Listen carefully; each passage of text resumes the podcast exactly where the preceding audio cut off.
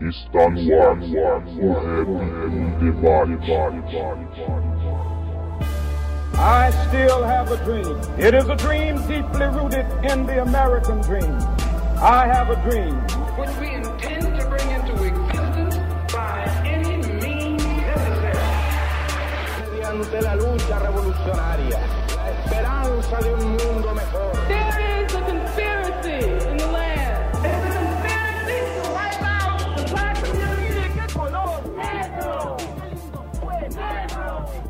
Salve, salve a todos, sejam muito bem-vindos. Começando mais um episódio do podcast O Rap em Debate, 34 edição. Eu sou o Alisson e novamente aqui para trocar ideia, para falar sobre hip hop, sobre rap, sobre os elementos que fazem parte da nossa cultura. Aqueles salves rápidos. Assina o feed do aplicativo do podcast no seu celular, também tem lá no Spotify, ou você se inscreve lá no canal no YouTube, no H2SM Brasil, e aí toda vez que um episódio for publicado, você vai ser notificado, firmeza? Quiser dar um salve aqui pra gente, mandar mensagem, vai lá no site h2sm.com.br, tem uma parte escrito contato, só escrever lá, mandar mensagem que logo mais eu te respondo, firmeza?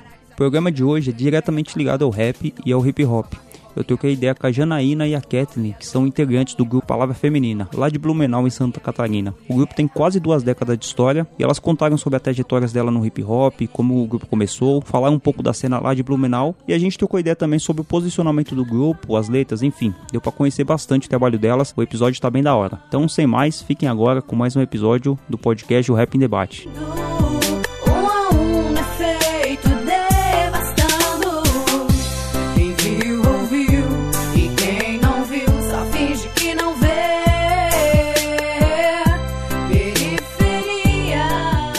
Estamos começando aqui mais um Rap em Debate, mais um programa para falar sobre hip hop, sobre rap. Hoje um programa para falar genuinamente de hip hop nacional, sobre um grupo que tem uma caminhada lá em Santa Catarina, no sul do país. Um grupo que já tem, tem 19 anos, quase 20 anos de estrada aí. A gente tá falando do grupo Palavra Feminina lá de Blumenau. E eu tô com as integrantes, a Janaína e a Kathleen. Tudo bem, meninas? Salve, salve, querido. Opa, tudo certo? Prazer estar aqui com vocês. Satisfação enorme. Satisfação. Ô, da hora. De, de imediato aqui eu vou pedir pra vocês se apresentarem individualmente, né? Pra quem não conhece. De- depois a gente parte pra falar um pouco mais sobre a caminhada do grupo, falar sobre algumas coisas de hip hop. Eu vou pedir agora pra que vocês se apresentem individualmente, falem o nome de vocês, pra que até que depois o pessoal possa, quem tá ouvindo, possa identificar a voz de uma e a voz da outra.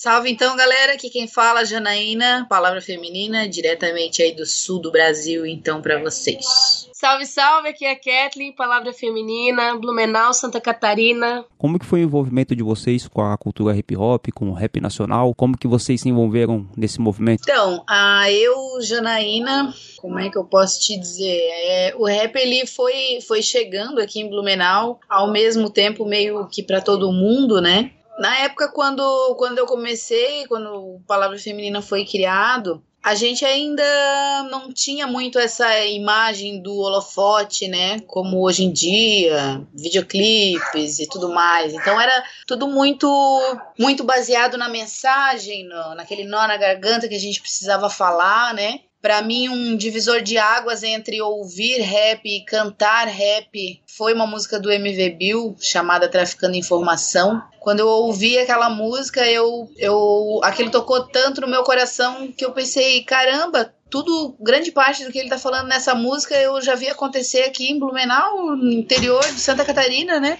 E ele tá falando isso lá da CDD, lá do Rio de Janeiro, metrópole. Então alguém precisa dizer que isso também acontece aqui no sul do país, no inte- no interior, né? E aí, até que uma hora a minha ficha caiu e eu entendi que esse alguém poderia ser eu, né? Eu também tenho voz pra falar o que é preciso, né? Eu não preciso esperar que alguém fale por mim, né? Então, foi mais ou menos assim que, que aconteceu pra mim. E aí depois, no, no decorrer aí do, do- dos anos que foram se passando, a gente formou Palavra Feminina e estamos aí até hoje, né? Na época que a gente formou Palavra Feminina, nós éramos em três, eu, a Nani e a Bela. A Kathleen nessa época era muito novinha, a mãe dela não deixava ela sair. Aí, ela não podia ser oficialmente do grupo, mas ela já era metida nos grafite, no break, daí quando os eventos eram de tarde ela ia. Então, no fim, a Kathleen acabou entrando mais tarde, alguns anos depois, mas na verdade sempre. Que ano exatamente a Kathleen entrou? 2008? Of- oficialmente, não. 2008 a Nani saiu. Foi 2012, eu acho. 2013. 2012. É que, na verdade, a Kathleen ela já cantava várias vezes com a gente, né? O Palavra Feminina tem dois CDs lançados. No- em ambos os CDs, a Kathleen tem música com a gente. E em vários shows, às vezes ela subia para cantar com a gente, ou às vezes uma não podia ir, ela ia lá e ajudava. Então, Já acompanhava o grupo, né? é, ela sempre esteve, sempre foi palavra feminina. Mas aí, oficialmente mesmo, eu acho que foi 2012. 12 ou 13. É. Eu. Então ela já começou a contar ali, né, um pouco da versão. É, eu comecei com hip hop, né? Então na escola, assim, eu gostava muito de desenho, sempre gostei de desenhar e foi aonde eu me encontrei, né? Então o hip hop foi me levando pro rap e o rap veio mais ou menos no período ali que a Janaína falou ali, né? Na, na- aqui em Blumenau. Veio as fitinhas, né? As fitinhas Cassete. cassete e o meu vizinho gostava muito de rap, então eu fui me envolvendo nisso aí tudo, mas sempre visando o hip hop, o break, também dançava break. E o rap veio me envolvendo ali com a Janaína, né? Eu vi o Palavra Feminina, meu, eu me apaixonei, as minas cantando lá. Eu disse, meu Deus, já que eu posso dançar, eu posso desenhar, já que eu sou feminina. Porque nessa época, ah, os meninos, eles não queriam que a gente fizesse o que eles faziam. Então, ah, porque ela vai dançar break e vai ficar com a bunda pra cima ali. E eu fazia, eu sempre fui metida. pra ir pra grafitar nos muros, é, na minha época ali, ah, né, uns. Quantos anos atrás? Meu Deus, 20 anos eu tô né? perdida. e nessa época, os, os, os meninos, eles não queriam que eu fosse desenhar, como ela falou que eu era de menor, né? Se a polícia pegasse a gente ali desenhando. E não podia colocar muito nome, as pessoas não podiam se identificar na hora do grafite, tinha que grafitar e sair, né? E hoje não, hoje realmente é reconhecido como uma arte, né? Como um. Meu Deus, tem gente indo pra fora pra desenhar, pra grafitar, né? E antigamente não, assim, meu- nesse período, né? Mas eu sempre fui muito apaixonada pelo rap, pelo hip hop, graças a Deus. A Kathleen onde só não foi DJ, né? é, só não foi DJ porque nunca teve uma oportunidade de ter uma picape na mão pra aprender, porque senão ela tinha sido DJ também. Ah, o hip hop tá É no que- sangue. É o que a gente brinca sempre, assim, ela, ela literalmente é hip hop, né? Eu sempre pendi pro lado do rap mesmo, e tanto é que eu gosto de fazer produção musical, produção audiovisual, eu gosto de me meter na produção da música, né? De construir, ver ela tomando forma e criar ela, então fazer beat, eu gosto de fazer tudo isso, mixar, masterizar. Então eu me foquei muito na música especificamente, enquanto ela estava navegando por quase todos os elementos, porque aqui em Blumenau a gente tem uma deficiência de DJ, né? É uma coisa que realmente aqui é bem bem complicada, assim, é os poucos DJs que haviam no começo, lá atrás, há 20 anos atrás, não sei, talvez até seja uma crítica, mas não, não houve aquela aquele repasse do conhecimento, né? Que nem a gente ia para as escolas, fazia oficina de MC, eh, oficina de, de b-boy, oficina de grafite, e as oficinas de DJ nunca aconteciam. E no fim, essas pessoas acabaram migrando para outros ritmos, porque daí começaram a ganhar dinheiro, coisa que a gente não conseguia na época aqui em Blumenau, porque é, a nossa geração foi a geração que abriu o movimento aqui em Blumenau, né? Então a gente pode dizer que a gente é uma das pioneiras é, do rap aqui em Blumenau, até de Santa Catarina como mulher, né? Como mulher, exatamente. Então, acabou que Blumenau acabou tendo essa deficiência de DJ. Tipo, era um DJ que tocava pra todo mundo, sabe? Não tinha. E até hoje, né? E até hoje, isso aí é, hoje bem é bem complicado. complicado. é. Porque é equipamento caro e tudo mais, então não é Alguém uma coisa muito acessível, né? DJ. Saudoso barraco, maluco, favela. Quem vive nos guetos, os que estão na cela. Mãe de família, a mina firmeza. Jovem é vida, não risco na mesa. Queria comida pra minha quebrada. Alegria, risada, não beijo na lata. Sem fita furada, meio a madrugada. Os homens de farda só leite canalha. Falo que vejo, que sinto, que passo. A paz eu desejo, não mais um enquadro. Se eu quero, pretendo, não marco. Eu faço guerreiros do rap, estão no mesmo barco.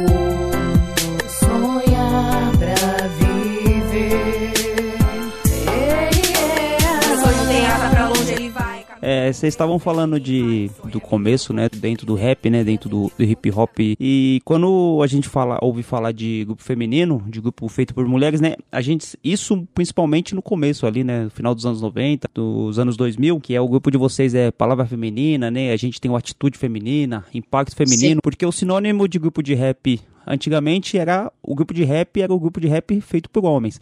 Quando Isso. você tinha uma mulher, era uma mulher que, entre aspas, lógico, mas isso dentro de uma visão machista na época, que era a mulher que ajudava, a mulher que fazia o back vocal. Mas o grupo de rap era sinônimo de, de grupo de rap masculino. E então as mulheres, para falar que era um grupo de rap feito por mulheres, era atitude feminina, palavra feminina. Como que foi o- esse começo pra vocês? Tipo, a, a mulher cantando rap e um grupo só de mulheres, que não eram uma- mulheres ajudando homens, eram mulheres que estavam tomando a cena. Sim, então, é, veio dessa necessidade de querer falar e entender que a gente também tinha uma mensagem para passar na, na nossa visão como mulher, né? E a gente não se identificar em lugar nenhum, porque na época que a gente começou, nem nos back vocais não tinha Uhum. mulher. A única mulher que havia na época, quando a gente começou, era uma menina, né? Ela que era a Nena, do grupo Palavra de Honra, ela tinha uns 10 anos ela- e ela cantava dois refrões no grupo.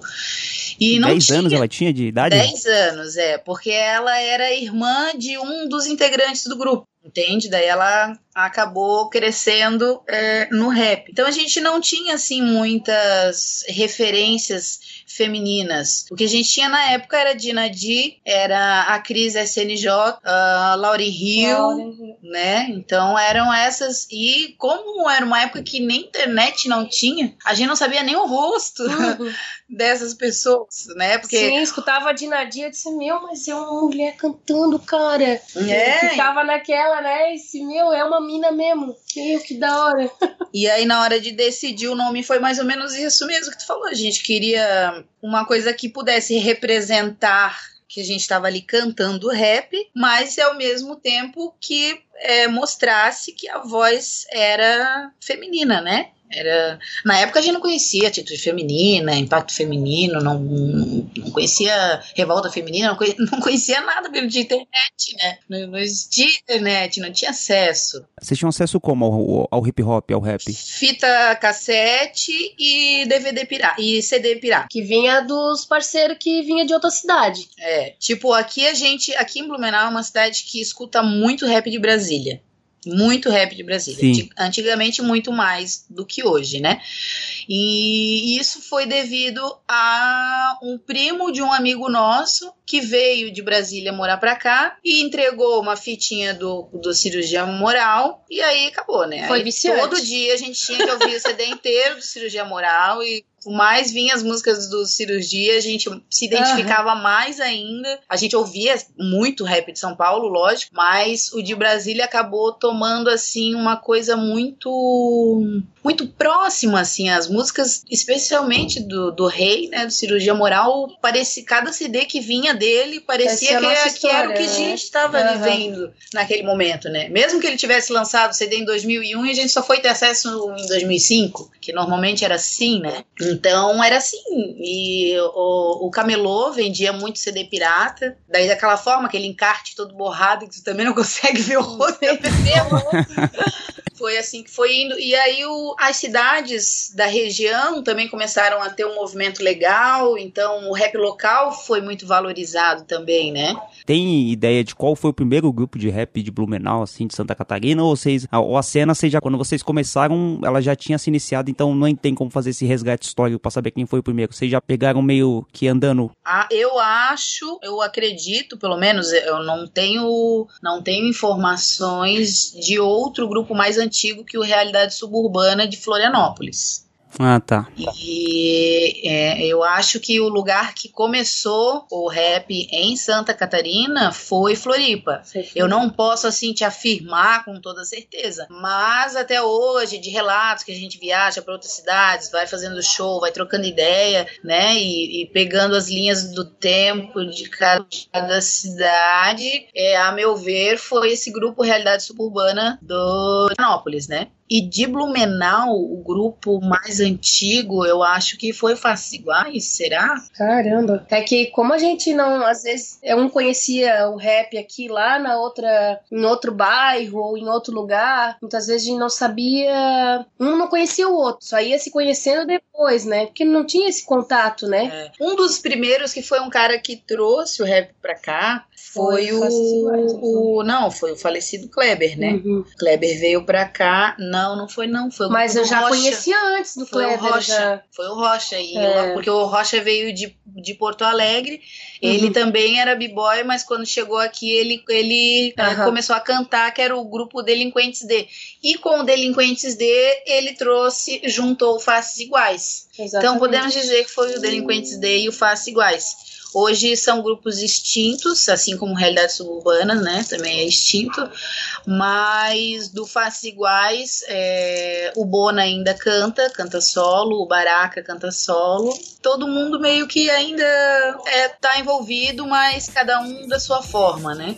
Tua visão Com notas de 100 Te oferecer a ilusão pra mostrar que tu não tem Se essas não são as vezes O que é que eu tô fazendo aqui? Vou rimar, escancarar O que que sobra pra mim? Meu rap é a voz de quem não pode falar Em defesa da favela A palavra é Tira feminina da forca o povo, tira a venda do olho. Quem tem mais, tira mais Quem não tem, dorme sem Tira da forca o povo, tira a venda do olho. Hum, Só quero o que é meu Tira da forca o povo, tira a venda do olho. Quem tem mais, tira mais Quem não tem, Da hora. Mas assim, então, falando do Palavra Feminina mesmo. E então vocês começaram o grupo em 2001. Isso. Em 2006 que você foi lançar o CD Justiça e Liberdade, né? Conta um pouco desse CD aí, como que foi o processo de gravação dele, a- as dificuldades e as vitórias também que ele trouxe. Mano do céu, quanto tempo tu tem pra fazer esse podcast? Não, não tem problema não. Não, não, Não, pode falar, vou Vamos trocar ideia. Traz o amendoim e cerveja. então, ah, o que que acontece? Na... Se a gente puxar, né, lá de trás... A Palavra Feminina começou em 2001 e até então a forma de gravar era em fita cassete. Né? Tipo, ai, vamos fazer uma balada de de rap naquela época. Era alguém vai botar uma caixa no no quintal da casa de casa, alguém, aham. pegador de Na feira. 99 e pra ficar levando choque. O microfone grava na fitinha, essa era a forma. Aí a gente conheceu o pessoal de Itajaí, e o pessoal de Itajaí já era assim, um nível um pouco mais avançado, a galera do manifesto. Eles já tinham um CD, Uhum. né? Então, tipo, uau, Uau, eles vieram CD, pra cá tá e nós, meu, cara. É. Aí Cara do manifesto. eles já, já tinham a manha de, de gravar e o João do Manifesto queria fazer uma coletânea. E aí a gente foi para Itajaí para gravar uma música na coletânea, música chamada Anjo, que foi nosso primeiro sucesso. Mas foi, foi legal, assim. E aí, quando eu cheguei lá, o cara tinha um, um microfone e um computador dentro de um quartinho. E eu olhei aquilo, eu fiquei, como assim, né? Grava, nós vamos gravar aí? Aí dentro? E aí, é assim que a gente grava e tal. E ele foi mostrando. Daí eu, tá, quero ver então. Mas tu entra, tu ali. Quero ver se tu entra. Porque, tipo, a gente via os videoclipes dos gringos, barará, aqueles estúdios monstruosos, de, né? De repente eu chego dentro de um quartinho, numa casa de madeira com. Com Um microfone. um microfone Um computador. um computador, como assim? E aí a gente gravou e pô, foi legal pra caramba, foi uma coletânea que rolou que grande grande parte dessas músicas viraram clássicos aqui em Santa Catarina. E aí a gente pegou uma amizade forte, né, com eles. E aí o Thiago, que era produtor musical também, os dois eram produziam, né? Mas aí o Thiago, ele a gente teve uma proximidade assim de, de amizade e o Thiago começou a me ensinar as paradas, tá ligado? Na época eu era eu era casada E a gente tinha, a gente tinha comprado um Fusca. Só que, como foi o nosso primeiro carro, a gente não, não viu documento, não viu multa, não viu nada. E aí, quando chegou a época de pagar o IPVA, o carro tava socado de multa, tava com não sei quantos IPVA atrasado. Aham. E a gente nunca ia conseguir pagar aquilo. Eu olhei pro meu ex-marido e falei pra ele: por que a gente não troca esse carro, computador? Só que eu falei, tipo, aleatoriamente, sabe? Tipo, pô, a gente devia trocar esse carro no computador, porque a gente não vai conseguir andar com ele, não temos dinheiro para comprar, também não temos dinheiro para comprar um computador, né? E acho que o universo ouviu e do nada apareceu um cara que queria trocar um computador num Fusca, que o cara tinha uma loja de computador, né? E fez essa, ofereceu essa, essa fita para nós. A gente deixou claro, né? Ó, o carro tem isso, e aquilo. Ele, não, beleza, eu monto computador para vocês. Vocês querem computador para quê? Daí a gente falou, ah, a gente quer um computador para gravar, gravar nossas músicas. E o cara montou o computador. Aí a partir daí o Thiago vinha muito para Blumenau, ele morava em Itajaí, né? E ele vinha muito para Blumenau porque ele tinha uma namorada aqui. E aí dormia lá em casa e nessa ele foi me ensinando a fazer as produções musicais. A gente trabalhava com o Kiki Walk na época, né? Que hoje o Kiki Walk, Soundforge, que eram os programas que a gente trabalhava, Fruit Loops. Então, ele foi o cara assim que me deu toda a base para fazer. E aí a gente gravou o CD Justiça e Liberdade nessa época. Só que a gente não sabia de nada, na verdade, né? A gente estava começando a ter noção de tudo. Então, tudo ali nesse CD foi uma surpresa pra gente. Porque a, a prática que a gente tinha era no palco, né? Não era em gravação. Então, ele saiu um CD bem independente e bem só com o coração, assim. Ele não teve muito. A gente não tinha muita noção musical, né? Mas é, é uma história que a gente gosta bastante e, e foi, foi bem legal. O resultado dele foi bem legal. Essa música do Anjo, que foi a música que a gente gravou na coletânea, que também foi pro CD, foi o, como a gente brincou, né? Foi nosso primeiro sucesso, que a galera gostava bastante. E teve outras e, poxa, só vieram bons frutos dessa, desse álbum que foi trazendo a gente pra cá até hoje. Participei de uma música, só pra me falar, né? É, a última música do álbum se chama Sexo Frágil e a Kathleen é, é, escreveu, né, a parte dela e, e a gente gravou também.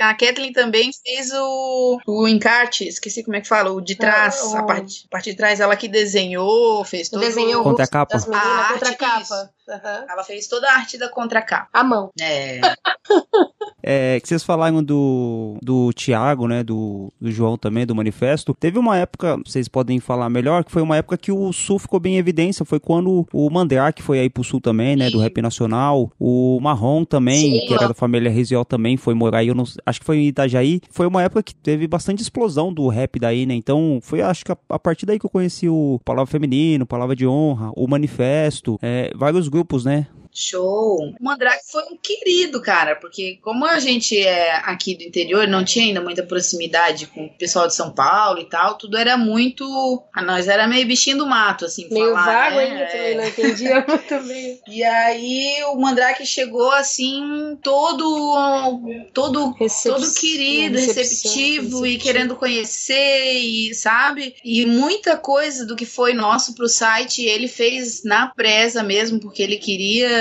é, expandir o trabalho do pessoal daqui, sabe? E ele viu como é que funcionava aqui, o pessoal fazia festa pra, pela festa, não Tipo, nessa época os grupos não ganhavam nem cachê. Hoje em dia ainda tem muitos que não ganham também, e quando ganha é pouca coisa. Então ele viu que a gente fazia porque gostava, porque amava, fazia com suor, tirava dinheiro do bolso pra fazer, sem se importar se aquilo vai voltar ou não, porque a gente acreditava na mensagem, né? Também. acredita, né, até hoje. Então ele foi um, ele abraçou assim, ele abraçou a galera de uma forma sensacional e a gente é muito grata por ele. Ele casou com a Nani, né? ah, que já era nossa amiga. A Nani, inclusive, foi a primeira mulher que eu vi cantar rap ao vivo na minha frente, assim, nos meus olhos, porque ela cantava rap há muitos anos atrás.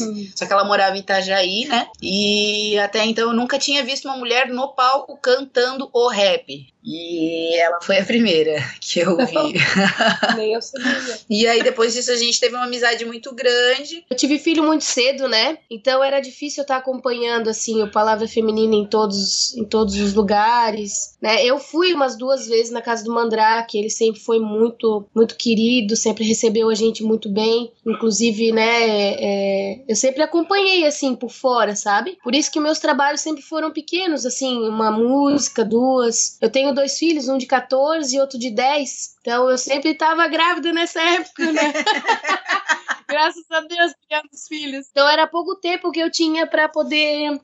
Até a locomoção era difícil naquela É. época, né? Era mais difícil. Então tu tinha que pegar ônibus, tinha que pegar carona, daí com um bebê pequeno, ficava complicado, né? Nem todo mundo tinha carro, Nem todo mundo tinha socado, é. Então é. Então era, é por isso que eu tô mais quietinha agora, nessa fase. E pra quebrar é palma e muito amor. Esperança é a última que morre, favela ainda tamo vivo. Se a igualdade aqui ainda percorre, está aqui o meu motivo. É o rap que coa pela brisa que voa. Saudade não é sempre a dor, se é a coroa que chora, vai. Queremos paz, ver a cultura mantendo sendo eficaz, ver as crianças crescendo, correndo atrás. Ter o avanço, vitória, triunfo e glória. E muitas palmas. E em 2010 aí vocês lançaram o último CD, foi o Filhos do Brasil, que é um CD que ele tem, é é um CD de protesto bastante, e ele tem muita é, questão de é, mistura de ritmo também, tem a parte espiritual também que vocês fazem, tem algumas influências religiosas também, vocês querem contar um pouco desse CD aí? Então, a- o Filhos do Brasil, daí o Thiago é, produziu. Eu fiz alguns beats para o CD do Filhos do Brasil, mas todos com o aval do Thiago, né? Eu era a do Thiago. Eu fazia, mostrava pra ele, ah, o que, que tu acha? Ah, tá legal, mas falta um grave aqui, falta um- uma coisinha aqui, ah, isso aqui tá fora. Então ele era o, o norteador, né, do, do álbum. E também foi da mesma forma, só que foi lá em casa, a gente, só que daí nessa época do Filhos do Brasil a gente já, já fez um aquáriozinho, sabe, para uma cabine no caso, né, pra gente ficar lá dentro. Então a gente já tinha elevado um pouco o nível. A gente já tinha uma placa de som, coisa que a gente já não teve no, no Justiça e Liberdade, a gente nem Já sabia. entendi aí entrar um pouco na, na É. base tudo, né? Então já já teve uma produção melhor porque de 2006 até 2010 a gente foi meio que aprendendo todo mundo junto e, e descobrindo como utilizar a tecnologia a nosso favor e tentando crescer musicalmente também, não só no sentido de software, né, que a gente fala a gente vê muita gente, às vezes, hoje em dia, querendo fazer beat, coisa arada, e aí o cara vai lá, pega um sample e quer criar uma harmonia em cima, mas ele não entende de harmonia porque ele não toca um instrumento, ele entende de software, sabe? Então ali a gente foi tendo toda essa Equilíbrio. essa né? é essa esse equilíbrio musical pra, pra, pra ir nessa veia de que e contra essa parte de que ah rap não é música ah mas por que que as pessoas falam isso né? Tipo aí a gente foi entendendo que tu, tu tem que estudar pra fazer música né cara? Se tu quer dizer que tu faz música tu, tu tem que tu tem que estudar né? Porque é, é, é um ensino né? As notas elas têm uma harmonia uma melodia um- o- os tons tem, tem muita coisa né? Então a gente foi, já foi um CD que a gente deu um passo assim nessa nessa parte. Tanto é que se tu pegar ali a, a musicalidade de um para outro, tem uma evolução, né? né? E na, na situação de protesto, na verdade, esse, esse é o palavra feminina, né? Porque foi por esse, por esse rap que a gente, que a gente se apaixonou. Exatamente. Então- é a nossa influência, né? A nossa. É o que a gente viveu, né? Até hoje, né? A gente vive até hoje, né? Porque a gente aprendeu com o hip hop, né? Você utilizar isso como um instrumento de transformação, né? Revolução através das palavras. Quantas, quantos nomes o rap teve através das, das siglas RA? A gente entende o rap por essa visão, sabe? De, da, da mensagem. E o rap é cotidiano, então a gente vai falar do nosso cotidiano, né? E o nosso cotidiano é, é isso, falar o que a gente vê que tá errado na nossa quebrada, o que tá errado de errado no nosso país. É, só que não adianta a gente só falar do problema sem tentar indicar pelo menos uma solução. Às vezes a gente não vai conseguir in- indicar uma solução para o problema do Brasil, uma mas a gente vai conseguir pelo menos buscar um pouco de autoestima para quem tá ouvindo, ouvindo a gente, sabe? Então por isso que a gente tenta levar também um pouco dessa parte espiritual, porque a gente, não sei, eu, eu sou espírita, né? Kathleen é evangélica, a gente sempre conversa muito sobre Teve muito respeito sobre, sobre isso. essas coisas e a fé é uma coisa que é presente na nossa vida, então automaticamente ela vai estar presente na nossa música também, né? É da hora. É, eu ouvindo no CD O Filhos do Brasil tem essa influência, né? Você não sabe se tem um pouco de espiritismo, de, é, de protestantismo também. É um CD bem mesclado, né? Nesse sentido de religião. Sim. É, porque a, a, gente entende a fé como uma coisa necessária para nossa vida, né? Para minha vida individual, Janaína, eu, eu preciso da fé para não sair matando todo mundo por aí. Idem. Faço delas né? Dar uma acalmada no espírito e dizer calma, Janaína, calma. Por isso que eu canto respira, rap também. Né? Então, é, mas eu isso, sou mais esquentadinha. Isso a fé tem diferença entre você ter fé e você ter religião, né? Você você ter o seu coração na, na, fé e você ter a sua cabeça numa instituição religiosa. Que isso não é uma coisa que acontece com a gente. A gente não segue uma instituição religiosa, ninguém é fervorosa de banco de igreja, ninguém, mas a gente compreende e entende os sentidos e o a gente, não sei, né? E uma complementa a outra, né? Sempre sempre. Sempre uma respeitando a outra, sem, sem interessar se, da, que nem ela falou, de igreja, né? É. É, uma complementa a outra na ideia, na fé, que é, é. a principal de todas. É, é, questão de fé, não é questão de religião, né? Porque a religião, a gente sabe que a religião ela estraga boa parte do mundo, né? Agora, a fé, ela se te edificar e te ajudar a ser uma pessoa melhor e identificar pontos em você mesmo que talvez você não veria, não enxergaria de outra forma. Eu não sei explicar, mano. É um bagulho muito louco. Tem uma coisa para falar desse CD. Eu tenho uma música nele. e a capa desse CD é meu filho. É verdade. Ah, que legal. eu tenho uma coisa. É. O primeiro a capa agora foi a capa. Isso. A capa contra a capa e uma música em cada um. Exatamente. Criando os filhos e fazendo grafite.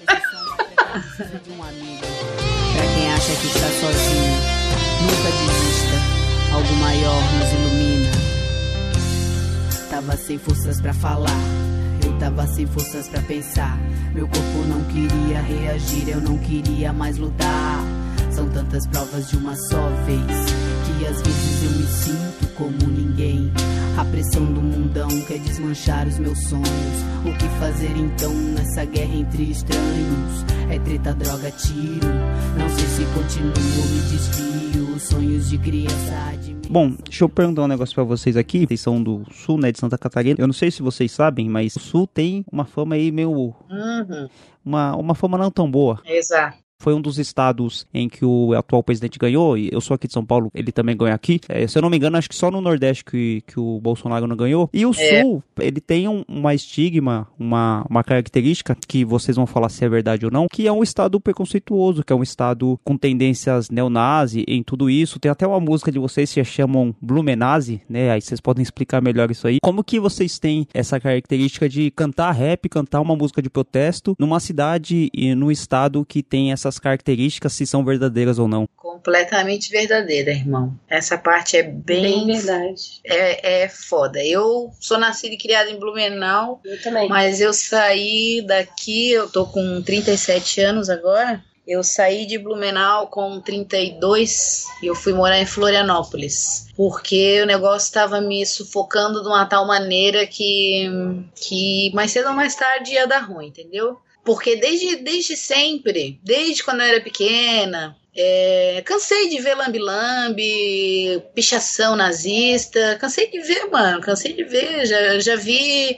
é, como é que é, souvenir do Hitler para ser vendido Sim. em lojas no centro, é uma coisa assim tão, tão comum que aquilo me assustava, sabe? E aí eu comecei a entender que a gente tinha que combater isso e é bem complicado porque determinadas pessoas nem compreendem ainda que elas estão refletindo a visão nazista, né? A visão racista. Então, quando, quando a gente fez a música Disciplina, onde eu chamo Blumenau de Blumenase, uma galera me esculachou. Galera me esculachou. Porque não pode falar mal da cidade, porque tu tá generalizando. Nananana. Dizia, mano, se tu não tem perfil nazista, não sei por que tu tá se queimando. Mas se tu nunca viu, eu cansei de ver e eu vou falar enquanto eu for viva e deu. E era isso? Não. Vocês não querem falar mal da cidade? Eu nunca vi ninguém deixar de ter uma doença sem tomar um remédio, né? Se tu tá, se tu tem, tá doente, tu vai procurar o quê? Tu vai procurar um médico ou pelo menos uma farmácia para saber que remédio tu tomar pra, pra te se curar, né? Então, como é que a gente vai curar um mal desse sem fazer absolutamente nada e fingir que, Que que, não nada é nada. existe, né? Para mim isso não É pra isso que o rap, pra, Exatamente. pra nós, é, é- esse é o motivo do rap, né? É, e nesse, nesse álbum novo que a gente tá fazendo, vai ter mais denúncia sobre isso também, porque é, é, é isso aí, velho. Esse álbum Isso novo. aí, somos 76% aqui de. Somos não, né? Porque eu não estou É. nessa parte incluída, mas são 76% de votos pro Bolsonaro e é nítido a quantidade de, de racismo, de preconceito, de nazismo, influência nazista que ele tem. E quanto mais a gente fala, mais as pessoas falam que a gente está exagerando, né? Eu que moro aqui já desde pequena, né? Desde quando a Jana saiu, eu também me sinto agoniada, mas queria muito ir embora dessa cidade, assim, né? Dá uma loucura, né? Na gente, porque a gente que não tá com o olho tapado, a gente vê, a gente enxerga as coisas, a situação. Eu enxergo a escola das minhas crianças, os É. professores ensinando coisas que não deveriam estar ensinando, preconceito nas creches, Uhum. preconceito no trabalho. O meu trabalho, ele não aceita pessoas um pouco mais escura, sabe? Então, assim, são coisas tremendamente terríveis. Eu tenho Sabe? dois amigos, a Mona Lisa e o Roosevelt. A Mona Lisa ela veio morar aqui, ela era do do São interior Paulo. de São Paulo ali, é, do litoral de São Paulo. E o Roosevelt, ele era da Bahia. Os dois são negros, né? Vieram morar pra cá, buscando melhores oportunidades de emprego e tal. E os dois, sem um conhecer o outro, falaram pra mim a mesma frase. Eles falaram, Jana, onde eu morava antes, eu era mais um. Eu só fui descobrir realmente o que é ser negro e entender que eu preciso levantar a bandeira de ser negro depois que eu vim morar aqui em Blumenau. Eles falaram exatamente a mesma coisa sem os dois se conhecerem, porque aqui não tem, não tem como eles não serem negros, sabe? E aí, ou tu, é, no caso do Roosevelt, o Roosevelt ainda tentou se adequar, né? Ele cortou os dread, ele começou a tentar comprar uns panos de marca, uns tênis da hora, para conseguir pelo menos uma vaga de vendedor no comércio, né? E depois ele se revoltou de uma forma que ele falou: ó, quer saber? Eu vou ser quem eu sou e pronto, né? Mas para ele conseguir começar a trabalhar em Blumenau, ele teve que se adequar fisicamente, fora a montoeira de relato racista que a Mona Lisa falava, porque ela também trabalhava no comércio, né? A montoeira de coisa que ela, que ela dizia diariamente, diariamente ela recebia alguma cutucada por ela ser negra, né? Então, é nítido, assim. Eu, eu acho que a batalha que a gente tem aqui é muito grande. É. Tanto é que depois que eu fui pra Floripa, eu vi que lá o rap ele, ele é recebido em vários lugares, né? Casas de show, umas casas massa, inclusive, assim, topzinha, né? E coisa que aqui em Blumenau não acontecia. Aqui em Blumenau a gente sempre tinha que se esconder para fazer um evento de rap, sabe? Ou então buscar uma associação de moradores. Ainda tem que se esconder. Sabe? Ou fazer em algum sítio isolado. A gente cansou de apanhar da polícia aqui no começo dos anos 2000 tentando fazer evento de rap. A gente só parou de apanhar da polícia e só parou de que a polícia acabasse com os nossos eventos quando a gente entendeu que a gente tinha que colocar segurança, que a gente tinha que hum, Tem um aval, Fazer, né, ter da aval, é, tem que ter o aval disso, o aval daquilo, o aval do bombeiro, tinha que ter todos os aval, a casa tinha que ter todos os aval certinho. Então, quando a gente foi entendendo essa burocracia, aí o rap começou a, a, a se, se, se, se solidificar, vamos dizer assim. Mas ainda assim, só em associação de moradores e tal, porque em casa de show não rolava, e tem muitas aqui em Blumenau que não rola até hoje, não vai, não vai E se rolar. rolar, tem que rolar funk ou outro tipo de som junto. É. Não, não somente um lugar onde toca rap, né? Essa coisa que a Kathleen falou das professoras é uma realidade, meu Deus, medonha. assim. Não, é triste. Eu, Triste. eu tenho licenciatura em geografia e eu comecei a dar aula aqui em Blumenau em 2013. E no primeiro ano que eu comecei a dar aula, eu tive uma professora falou pra mim, né? Ah, você, você é teu primeiro ano como professora. É, posso te dar umas dicas? Deu, ai, por favor, né? Ainda mais que eu tinha uma sala que era só terroristinha e eu precisava de dicas porque eles me deixavam bem doida. E ao mesmo tempo tu quer curtir com eles, mas tu tem que saber um limite, então eu ainda estava aprendendo a lidar com esse limite, né? E aí o a dica, se é que podemos chamar assim, né, que ela me deu foi quando tu entra na sala de aula, primeira coisa que tu faz é tu passa o olho pelos teus alunos e escolhe um para Cristo. Esse, essa pessoa que tu escolher, tu vai infernizar a vida desse aluno até o final do ano para que os outros alunos possam ver o que vai acontecer com eles se eles inventar de sair da linha. Já começou ruim o papo, né? Daí eu já regalei meu olho e pensei, senhor, onde é que eu tô? Aí, não contente em me falar esses absurdos, ela conseguiu piorar. Aí ela assim, eu normalmente escolho o mais escurinho da sala. Aí aquilo assim para mim caiu assim o meu mundo que eu pensei, eu não acredito que eu tô ouvindo uma professora falar isso.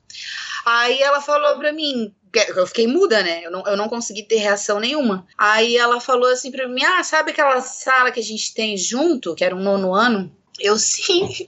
ah, então naquela sala eu pego o fulaninho. E ele era bem índiozinho, sabe? Falei, ah, é? Com ele que tu pega pra Cristo? Aham, tá bom. E aí eu fiz o método contrário. Eu comecei a Elogiar. a elogiar ele. Ah, dali, depois que eu comecei a elogiar ele, aí pronto, né? Aí começou a passar gel no cabelo, vinha perfumado pra escola, mal dava o sinal, antes de bater o sinal da, da, para terminar a aula, para começar a minha aula, ele já pedia pra professora antes de mim, pra ele ir no banheiro, banheiro para ele poder ir na sala dos professores, pegar o meu material para carregar o meu material até a sala, sabe? E é, em geografia em geografia foi a única matéria que ele passou direto. E ele nunca passava direto em matéria nenhuma. Mas e não foi porque eu fiz qualquer coisa, porque a única coisa que eu fiz foi tratar ele bem, né? né? Comecei a dizer: "Ah, tá cheiroso hoje, hein?" É o que tem que ser feito com todos, né? Sim, sabe? E só que eu fiquei tão revoltada porque eu não consegui falar nada para ela dentro da sala dos professores. E aquilo me fez tanto mal que eu falei: não, não, não, isso não vai ficar assim. Só que o meu foco não é os professores, né? Eu não vou gastar minha energia com o professor. Tô ali pelos alunos, né? Eu sou uma pessoa que eu entro muda e saio calada na sala dos professores, mal falo com ninguém. Se eu puder passar o recreio no- no- no- junto com eles, eu passo, sabe? Então. Eu resolvi fazer o método reverso. Vocês acham que depois que o que teve é, esse movimento é, neonazista, né, fascista, né, por mais que alguns queiram não classificar como tal, o governo só mostra o contrário, né, mostra que realmente ele é. Vocês acham que teve as pessoas começaram a sair do armário, realmente quiseram mostrar que realmente elas são? E como que vocês viram isso depois que teve é, tanto a campanha do Bolsonaro quanto a eleição dele? Vocês acham que essa vergonha que talvez eles tinham, eles começaram a sair realmente do bueiro? Com certeza, né? Eu, Kathleen, particularmente, acho que o Bolsonaro ofereceu algo que eles queriam ouvir, É. né? Foi aonde começaram a pular do armário, brotar Bolsonaro por aí, né? Então, assim, Como a Jana já disse, eu sou evangélica, né? Eu não tenho não tenho, não vou na igreja, mas eu cresci na Assembleia de Deus. Todas, toda a minha família é evangélica, então na igreja eles mesmo propõem que votem no Bolsonaro e tal. Então minha família toda me incomodou com isso, sabe? Foi assim, parecia uma doença, uma doença que colocou assim em todo mundo, sabe? Parecia que eles estavam loucos e eu tava enxergando aquilo. Então assim, é... são pessoas boas, são pessoas que eu amo, mas que infelizmente tinha uma outra visão, entende? Teve pessoas que nem nunca me perguntaram como é que estava minha família, como é que estava meu filho, é, se dizendo amigos, que acabaram é, é, nos meus posts, acabaram me ofendendo, acabaram me julgando, enfim. É, quem não perdeu algum amigo Quem ou parente perdeu, nessa eleição não Meu Deus, assim, direito, né? foi assim, ó, acho que brotou ideias, ideias com que, que eles queriam mesmo, entende? As ideias que o Bolsonaro propôs. Só não tinha coragem de dizer. Só não tinha coragem de dizer. Que nem a questão ali da- dos evangélicos, quando eu, eu falei, eu intimei mesmo eles, por que que eles estão votando nele se ele é louco? Eles mesmos falaram, não, ele é louco, mas eu voto neles porque é da cartilha das crianças, que, meu Deus, vai ser gay, sabe? Aí o outro já falou outra coisa, então ele cons- conseguiu colocar uma, uma pulga, uma coisa, sabe, ruim em cada pessoa, e essa pessoa também teve muitas pessoas que também já foram, são racistas, pessoas homofóbicas, pessoas terríveis que agora estão se mostrando realmente quem são. É, pra te ter uma noção, aqui em Santa Catarina, a partir do momento que começou as, ele- as eleições ali, até hoje, o feminicídio aqui triplicou.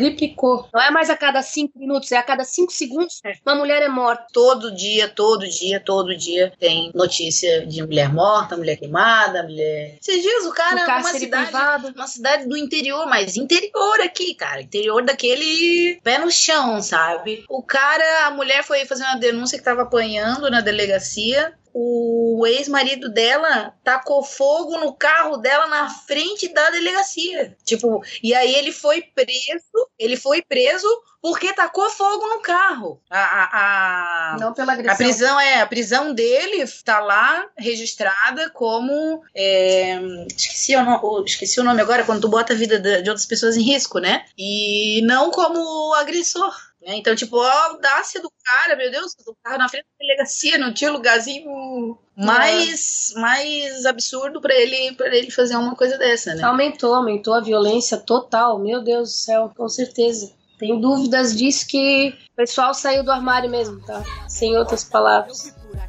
Dois, dois enferrujado pra automate que eu vi Os pia na biqueira trocando a arte Pra mudar a sentença. Eu faço minha parte A grande velha quebra Blumenazia City Onde os morros desaba e o povo persiste. Nazistão cresce os olhos, boicota, sabota. Mas aqui é resistência, é rap que incomoda. Disciplina, sem curva na linha. É rap direto no estilo quadrilha. Sou mais formada, denuncia ratata Não tamo aqui pra brincar. Disciplina.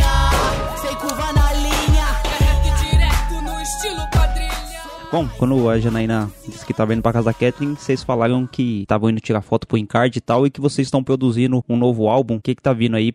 Tá vindo algumas coisas Opa! Nesse a Kathleen vai participar bastante, né? Ah, esse sim, todo esse CD. Tem jeito, né? Esse vai ter até uma música só dela. Esse álbum, ele foi praticamente um presente pra gente, porque a gente queria fazer alguma coisa pra comemorar, porque, porque são quase duas décadas, né? Ano que vem a gente faz 20 anos, então a gente queria já entrar nos, nos 20 anos com, com esse álbum. E há muito tempo a gente tá falando, né, de, de fazer álbum, de fazer álbum, mas no fim a gente só faz música, vai lançando como single e se passou aí nove anos sem lançar um álbum, né? E no meio dessas conversas de fazer o CD, isso e aquilo, a gente conversou com o DJ Rafa, né? Ah, eu, é, eu entrei em contato com o Rafa, o DJ Rafa de Brasília, através do Marrom, que o Marrom produziu ah, todas as últimas músicas depois do Filhos do Brasil, foi o Marrom que produziu pra nós, né? Ele tava morando em Floripa. E aí, um dia ele foi pra Brasília, conversou com o Rafa e a gente já trocava figurinhas através da internet com o Rafa, mas só de curtir as coisas. Ele curtia tias nossas, comentar alguma coisa, mas a gente nunca tinha conversado sobre trabalhar juntos, né? E aí o Rafa falou isso pro Marrom, né? Que queria trabalhar com a gente. A princípio a gente achou que seria uma música só, mas quando a gente começou a conversar com ele, ele que fez a proposta, sabe? Dele vir pro, pro sul e ficar duas semanas aqui e a gente gravar o CD todo com ele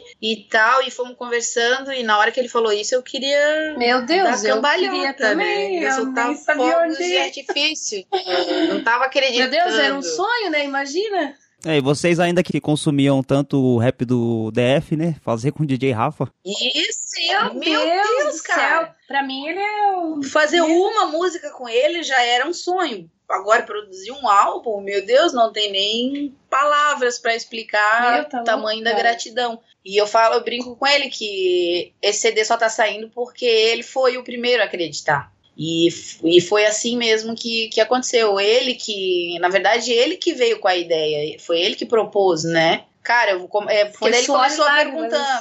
É, ele começou a perguntar como é que vocês vão fazer o CD e tal. Aí a gente tinha lançado a música com o Crônica Mendes e o Crônica a gente ia gravar em Floripa ou em Blumenau, a gente estava vendo ainda, e ia mandar as vozes pro estúdio onde o Crônica faz a mixagem das músicas dele, né? Porque o Marrom já tinha ido embora, mas estava sem. não tinha montado o estúdio ainda. Aí o Rafa começou a perguntar "Ah, como é que vocês vão fazer isso e aquilo, nananã. E aí ele ofereceu pra gente é, é, o que tava, o que cabia dentro da nossa realidade, né? Daí eu não acreditei, eu falei, o quê? Lá, a gente moveu Eu só acredito vendo. montanhas pra É. fazer esse CD. E Foi muito suado, mas Quando vai eu- ser gra- gratificante, com certeza. Quando eu vi ele chegando do aeroporto, eu pensei, meu Deus, tá acontecendo mesmo. É, quando eu saí lá, que eu vi ele lá sentado, eu disse, meu Deus, é o DJ Rafa dele, É. sou eu. É a Cat, eu sou eu. E o Rafa é um amor, um queridão, a gente deu muita risada junto. Isso é de verdade? Ele ficou duas semanas lá em casa, lá em Floripa, e aí a Kathleen ia no final de semana pra gente gravar as vozes, e durante a semana, semana a gente ficava fazendo a produção dos beats e tal, né? Então esse CD tá vindo pelas mãos do Rafa, vai ter participação do Viela 17, participação do Marrom, participação da Jill, que é uma mina que é, canta R&B em Floripa, nossa amigona querida, e participação do Negro Rude e do DJ Monkey também de Floripa, né? E do DJ Isaac. E do DJ Isaac, meu, Deus, como é que eu cara, eu tô aqui só esperando tu terminar de falar. DJ Isaac. a Jana é uma matraca, né? Ela vai e vai embora. Eu já tô acostumada. E eu fico só olhando pra ela falar, que eu adoro que ela falar. E o CD tem previsão pra quando ser lançado? Então, isso aí é o que a gente tá vendo, porque a gente não imaginava que ia ter uma pandemia no meio do lançamento, né? Sim. Ninguém tinha previsto essa parte. Então, a gente ainda. Nós vamos conversar melhor hoje. É, hoje que vai ser o dia.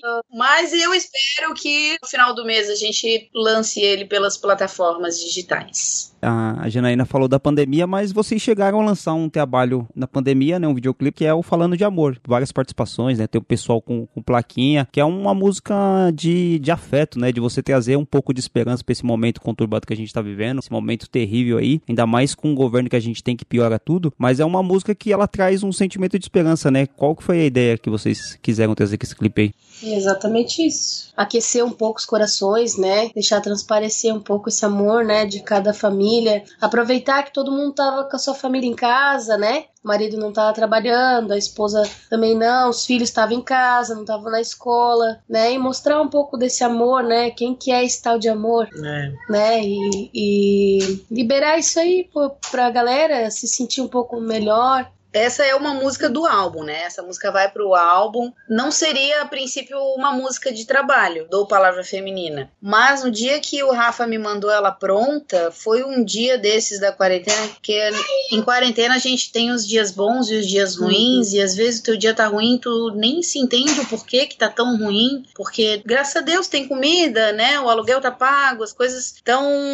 Mas sei lá o que, que tá acontecendo nessa quarentena, que a quarentena tá são dias de altos e baixos. E aí, nesse dia que o Rafa mandou a música do Esse Tal de Amor, eu tava num dia desses baixo, né? E aí, quando eu ouvi a música, eu nem eu, eu, eu fiquei ouvindo ela, mas não eu não ouvia ela como se ela fosse uma música nova do álbum, sabe? Eu ouvia aquela música assim de uma forma tão tão clara, tão, tão clara, tão livre, tão é que ela me fez bem, sabe? Ela melhorou meu dia e eu ainda falei, Rafa, cara, obrigado por ter me mandado essa música hoje, era tudo que eu precisava ouvir. Eu precisava ter meu coração um pouquinho mais aquecido.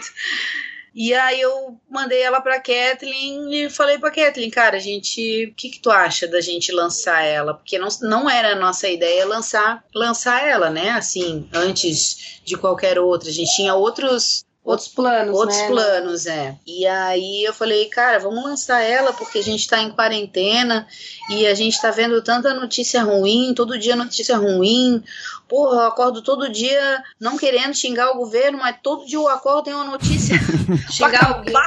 Vida do governo e eu não aguento mais xingar todo mundo e eu preciso eu acho que talvez tenha mais gente se sentindo assim como, como eu tô também, né? E a gente decidiu, ah, vamos fazer. Daí a gente foi conversando como é que a gente podia fazer e tal. A gente até tinha pensado em colocar no Face para fazer uma campanha, mas aí como é que a gente ia administrar Todo se tivesse mundo, muita né? quantidade de Era muita vídeo? gente, é. né? Daí a gente foi pedindo pros mais próximos, aqueles que têm história com palavra feminina ou tiveram história. E ficou daquele modelo assim e a gente gostou bastante, cara. Foi lindo. Não, ficou muito bonito mesmo. A gente nunca quis falar de amor, assim, né? Porque o rap gangsta e tal, eu nunca quis. Eu, pelo menos, né? Nunca consegui escrever. Eu já tentei, já sentei pra escrever uma letra falando de amor e de sentimento. Ah, eu vou escrever pensando nos meus filhos. Mas é tanta coisa que eu precisava falar antes, que eu precisava denunciar, que eu precisava abrir, sabe, a mente das pessoas, que eu acabava deixando um pouco de lado, né? E que nem ela falou ali que ela sentiu isso também quando ela me mandou, eu também senti a mesma, a mesma coisa, né? Sobre isso, sobre esse amor, assim. Eu pensei assim, nossa, mas essa música assim ficou linda, né? Ficou lindinha, mas assim, na hora que, que veio realmente nessa parte da pandemia, nessa coisa que a gente teve que ficar trancado dentro de casa, nessa tristeza toda, também aliviou o meu coração e ela ficou linda. É, linda, linda. O feedback que a gente teve foi a mesma coisa também, galera. Todo mundo falando, Todo ai, mundo. aqueceu meu coração essa música. Teve gente que falou, ah, eu escuto mais de uma vez, eu consigo ver mais de uma vez esse clipe. Isso que é legal, sabe? É o resultado, né, que deu, né? É, ela ficou muito bonita mesmo. Obrigada. Ficamos bem felizes. Sim. Perdida estou, mas aqui dentro eu já sei. Em tantas almas de amor, acho que já te encontrei.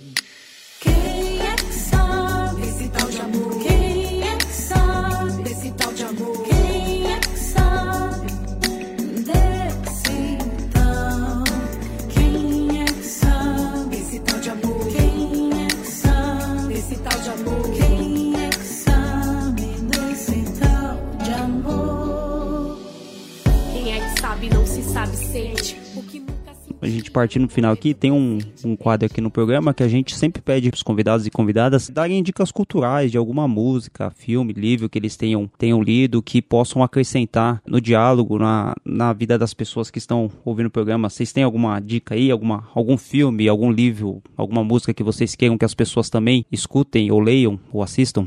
Cara, eu, eu sou muito fã de um livro para mulheres, no caso, né? Eu até, fiz até um- uma das minhas tatuagens em homenagem a esse livro, que é um livro que se chama Mulheres que Correm com Lobos. Ele é um livro de uma psicóloga junguiana que ela traz lendas, né? Lendas do, do hemisfério norte, que ela é da, do hemisfério norte, né? E traz isso pro arquétipo feminino, né? De como a gente ainda tá presa dentro das amarras do patriarcado, do machismo e como ele condiciona a gente a viver dessa forma, que a gente cresce é, entendendo que a gente não pode isso, não pode aquilo. E aí esse livro ele é uma boa desconstrução pra gente, pra gente entender, por mais que não sejam as nossas lendas aqui do sul, né? Ah, vamos supor, o- vamos supor o Curupira, o Boitatá, né? Como se fosse é, essa- essas lendas só que do hemisfério norte. E sempre com aí ela conta a lenda e depois ela explica na visão da psicologia junguiana aonde que tá a, a opressão, a, a forma de reprimir a mulher. Ela, ela foi uma boa pesquisadora dessas lendas. Muitas lendas ela ainda conseguiu resgatar as lendas originais. Então, aonde o pecado daquela lenda não era bem daquele jeito que a história era contada, mas aí na hora de transpassar isso, ah, não, vamos cortar esse detalhezinho aqui, aonde a mulher é livre, e vamos deixar só essa outra partezinha aqui, sabe? Porque isso aqui pode incitar que a mulher seja livre, assuma o seu papel de liderança, de não ter vergonha da sua feminilidade. Então, cara, é um livro que mudou muito a minha visão como mulher e eu super indico ele para todas as mulheres. É um livro que você pode ler infinitas vezes em diversos momentos da sua vida. Tu sempre vai ler, tu sempre vai entender alguma coisa que há anos atrás talvez a maturidade não fosse suficiente para entender. Sabe, é um livro que ele se renova cada, cada vez que, que é lido. Então, sempre que alguém me pede uma, uma dica de livro, é esse que eu, que eu vou chegar e, e vou, vou mandar. Um filme aí, Kathleen? Ah, eu indico palavra feminina, né? A Janaína falou do livro aí. É, dica eu de música. indico aí, dica de música, palavra feminina, né? Ou sou, agora vai vir um som novo, muita expectativa. É, eu indico vamos- palavra feminina sim. Amanhã nós vamos fazer a live, vamos trazer os lançamentos aí na live também.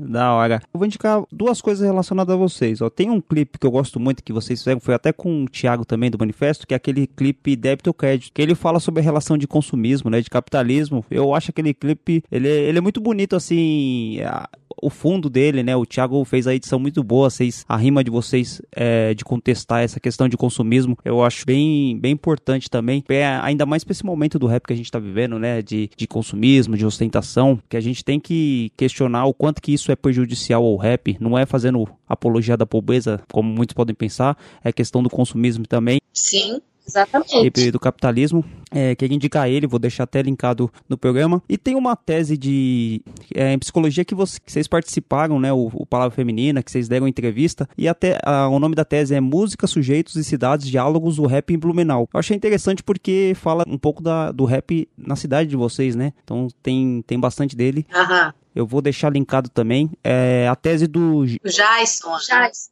Jason. Jason Hinkel. Jason Aham. Hinkel, tá certo. Jason tem uma banda chamada Maluco também. Jason é nosso amigo de, de, É, de ele é música. É, ele é professor Psicologia. também. Ele... Nosso parceiro, meu É. Deus, tenho muito a agradecer ele. Ajuda muito a gente. Da hora. Meninas, eu queria demais agradecer a participação de vocês, o tempo que vocês cederam aí. Importante ter um grupo de rap com tanto tempo de estrada, que tenha tem história dentro do movimento, ainda numa cidade que a gente não conhece tanto o histórico de rap e vocês puderam trazer esses elementos pra gente. Eu queria agradecer Janaína e Kathleen e eu queria que vocês deixassem suas considerações finais, falassem um pouco do grupo e deixassem seu salve final aí. Então, eu vou falar primeiro, né? Depois eu vou sair a gente ainda continua. Então, gente, eu quero deixar um salve, tá? Muita gratidão para todos aqueles que acompanham Palavra Feminina, aqueles que é, é, deram like lá, viram o vídeo, abriram o vídeo, compartilharam, né? E não só disso que a gente vive, né? E a gente agradece de verdade, assim, eu particularmente agradeço todos os meus parceiros, todos, todos, todos que acompanham a gente, né? Agradecendo a você também pelo convite, né? De coração. É isso aí. Um salve, muito amor. E eu vou continuar fazendo rap, vou continuar denunciando, vou continuar sendo a Kathleen do Palavra Feminina. Até a hora que eu morrer, eu vou cantar rap. Da hora, da hora. É isso aí. A mensagem é essa, né? Mas em especial para esse momento que a gente está vivendo, pedir para as pessoas terem um pouco mais de atenção com os seus próximos, né? Exatamente. Mais empatia, mais amor, mais paciência. Menos racismo, menos Né? preconceito. É, e também para as pessoas buscarem mais informação, né? Não acreditar em qualquer coisa, pesquisar. A gente tem um mundo na palma da nossa mão hoje em dia. Olha que coisa maravilhosa. A gente que veio de outra geração que nem telefone em casa não tinha, quem dirá um celular, um aparelho que tu leva para lá e para cá, né? A gente tem um mundo na palma da mão e a gente pode fazer muito mais com isso do que está sendo feito agora nessa onda de fake news e tudo mais, né? E o recado é esse, por mais que o Palavra Feminina seja um grupo que traz muito de protesto e denúncia, é sempre no sentido de curar a doença, né? Não é no sentido de acabar com tudo ou não, é no sentido de evolução, a gente buscar a nossa evolução no coletivo, porque o individual existe, mas ele é só um grão de areia no vento, né? Somos muito mais juntos. Então, é isso, muito amor para todo mundo, muito obrigada, muita saúde. E seguimos na luta até ficar velhinha, Até ficar velhinha. nós não sair mais. e obrigada, coração. O som produções. Vai. Quero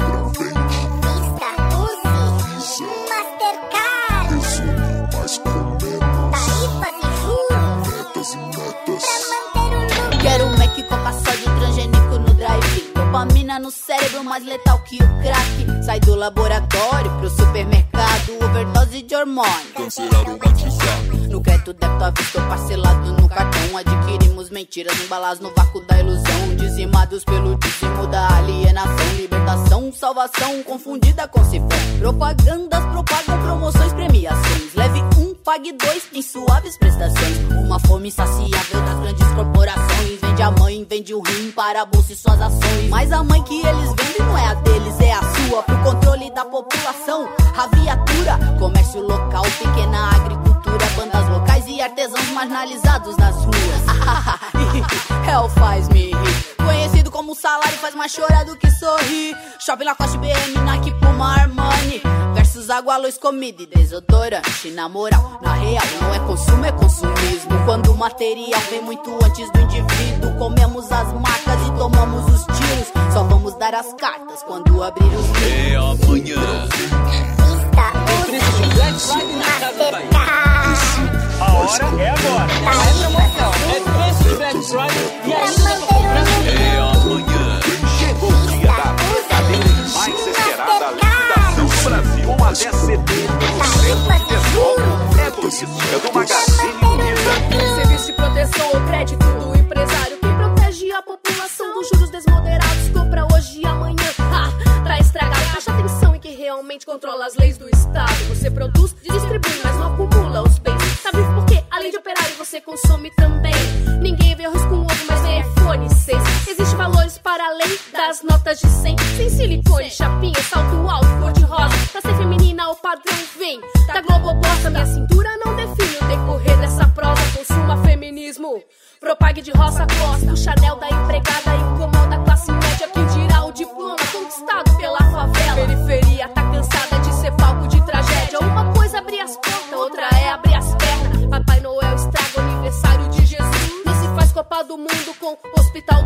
Patologia social é dos bancos que sai tudo. Black fraude em Brasil, enganeixas olhos nus. É de fabular, fábrica de perversidade. A princesa se libertou e o príncipe chegou tarde. Tu é reprodutor ou autor de possibilidade? Produto consumido, consumidor de liberdade. É amanhã. A hora é agora. É promoção. É preço de Black Friday